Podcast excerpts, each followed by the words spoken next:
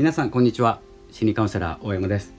いつも自分時間聞いていただきましてありがとうございます、えー、本日の放送でですねちょうどちょうどっていうのかな400放送になります、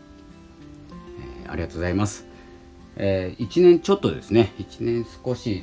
続けて8月なので1年2ヶ月ぐらいですね、えー、続けて、えー、ることができました皆様のおかげです。ありがとうございます、えー、ということでですねえー、っと今日はですね、えー、何を話そうかというとですね、まあ、昨日 Kindle 出版 Kindle っていう電子書籍ですね Kindle っていうアプリで電子書籍を読めるんですけれどもこれ Amazon プライムの方でしたら Amazon リーディングとか結構いろんなサービスがこう何て言うんですかねあるので分かんなくなっちゃいそうなんですけど僕は Amazon プライムに入っていて Amazon リーディングというものでも読めますし、え Kindle もですね、えー、月額は払っているのでちょっと最近読む、えー、本の数は少ないんですけれども、え、読むことができます。それ有料なので、えまあちょっと高いと思うか安いと思うかは別としてですね、まあ、サービス期間に登録すれば安くご利用できます。よければですね電子書籍というものをですね体験してみてください。まあ、実を言うとですね、まあ、電子書籍出してるんですけれども、えーと、本の方が好きです。本紙本の方が好きです。なんか読んでるっていう感じがします。で、えーと、電子書籍の場合今までもそうなんですけどブログと同じような、感じで、え、読めてしまう手軽さもあるんですけれどもなんとなくこうネットを見ているっていう感じですね悪いことではないんですけど本を読んでいる読書をしているということをですねちょっと考えるともしかしたらですね紙本の方がいいのかなと思いまして昨日 Kindle のお話をさせていただいて電子書籍を何、えー、て言うんですかね紙本にできますよという連絡が来ていましたので、えー、一冊出してみようというですね取り組みをしておりますというですね放送しました。でどこまで行ったかというと全然登録進まなかったんですよ実は。でこの経緯っていうんですかね。このチャレンジする何かに挑戦する経緯をですねノートというプラットフォームでまとめながら、え、やろうかなと思ったんですけどいきなりですね登録の登録だけですね登録だけで時間がかかってしまってあとですね、まあ、余計なことでもないかもしれないんですけど本編に入らないでいろんな話をしたくなるのでちょっとその点で時間が取られてしまったということでノートの方もですね記事途中だったんですよ。で登録も途中で止めてるんですよ。ちょっと時間はあったんですけど。なので今日ですね、えー、続きからやっていこうと思うんですけど、まあ、ノートの方を読んでいただいても分かるんですけれども全然進んでません。でタイトルとかも最初から電子書籍を出すっていうところから始まるような設定だったんですよね。なのでそのノートの記事をも読んでいただければ今まで電子書籍を出していてそれを紙本にしてみようとする人も、えー、読めますし、えー、これから電子書籍からやってみよう、まあ、結構簡単なんですよ。電子書籍からやってみようという方にも、えー、ちょっと役に立つかなと思ってちょっと進めております。画像を載せながらね、えどうやって登録するのかというところをやっております。ただちょっと注意点があってえっと Kindle うんと何だったかな？Kindle じゃない。Kindle の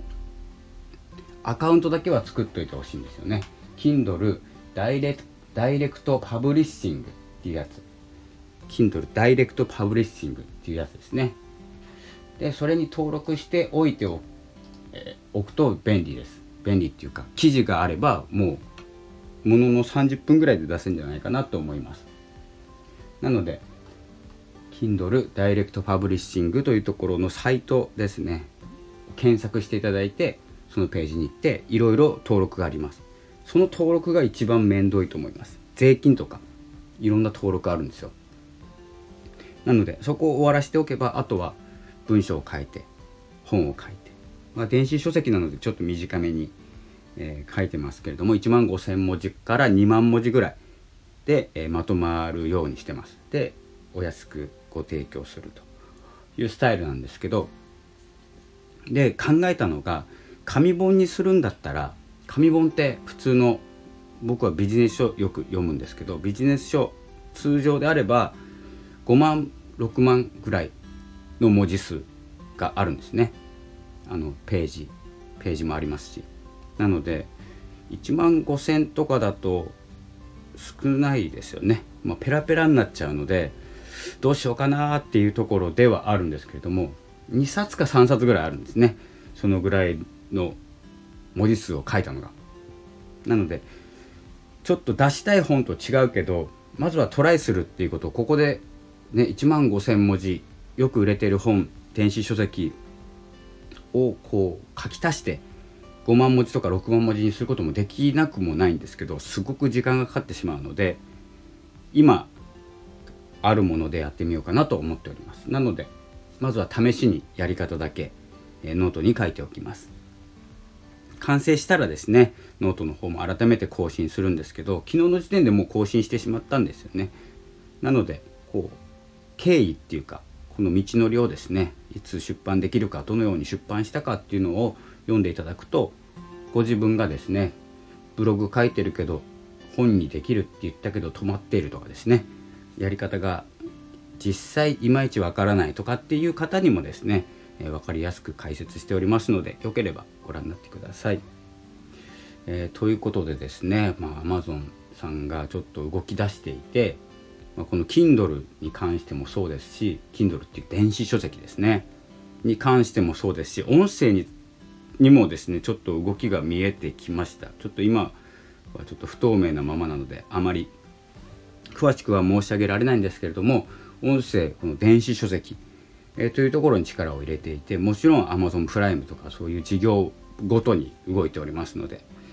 えー、ちょっと注目をしております、まあ、音声配信をされている方でしたらポッドキャストとか配信してる方もいますいると思うのでスタイフだけじゃなくてね。なのでえー、ポッドキャスト Amazon ポッドキャストこの Amazon ミュージックに行って Amazon ポッドキャストとかあの入り口がいっぱいあるってすごい便利だと思うんですよ。聞かれるか聞かれないか別として。この、えー、スタンド FM っていうのはスタンド FM っていうアプリに、えー、来ないと聞けないんですよ、えー、スタンド FM っていうアプリを持っていてもう聞こうと思ってるか配信をしている方が、えー、聞いていただいている。あとはツイッターとかでね気になるタイトルがあれば音声で聞いてみるとかっていうのもあるなんですけど Amazon Music とか Amazon, Amazon プライムからはいけないんですけど Amazon Music を聞いていてポッドキャストっていうですね項目が現れてポチッと押す方も多いと思うんですよね。なのでその入り口を広げておくというか分かりやすく置いておくっていうことが大事かなと思います。これはアップルでも同じことが言えて Apple Music ってあるじゃないですか。Apple Music のところにポッドキャストっていうのがあるんですね。なのでそこからもいけますしそういうところからこうめがけてくるんじゃなくてちょっとフラッと立ち寄って聞いてみるっていうですね。切り口が一番こう楽なんじゃないかなと感じております。えー、そんな感じでですね、えー、今日もちょっとぐだぐだと話してしまって長くなってしまったんですけれども、えー、電子書籍音声配信このラジオ、え音声メディアですね。音声メディアだったりポッドキャストだったりっていうのがですねどんどん動き出してますので是非ですね、えポッドキャストなど電子書籍など、えーチャレンジしてみませんかという放送でした。ノートはですねこれから、え書こうと思います。登録しながら。ということでちょっと期間を空けずに、え放送できております。またですね次回お会いしたいと思いますので是非フォローの方などお待ちしております。最近ねレターもいただいてませんのでもし何かご質問ご要望などございましたらレターの方に送っていただくと他の方に見えないコメントみたいな感じだと思っていただければと思います。で放送の方でですね返信できそうな内容でしたら返信いたします。返信じゃないな。放送いたします。その件に関して。例えばもっと Kindle 出版電子書籍出版のことを、えー、詳しくラジオに撮ってほしいとかですね音声に撮ってほしい。僕ちょっと話すの苦手なんで話すの好きなんですけど苦手なのでもう何言ってんだか分かんないってなっちゃうかもしれないんですけれどもそれでもですね一生懸命撮ろうと思いますので是非無茶ぶりでもいいのでレターの方お待ちしております。コメントでももちろん結構ですのでただコメントは他の方に見えてしまうっていうのがあるので言えばねあの説明欄にある Google のアンケートフォームとかレターとかそういうところに書いていただければお答えできないものはちょっとスルーさせていただくんですけれどもお答えできることはですね、えレターを紹介という形で紹介させていただきます。ぜひ匿名でお願いします。え個人情報など、え保護保護法がありますのでちょっと詳しくわからないんですけどそれでは本日は、えー、この辺にしようかなと思います12月26日今日火曜日ですね、えー、明日水曜日ということで週の真ん中になりますので、まあ、本当に寒くなってきたので、えー、風邪などひかないようにこたつで寝ないように最近こたつに住んでますから私も、え風邪っぽいです。では今日はこの辺で失礼したいと思います。またお会いしましょう。ありがとうございました。さようなら。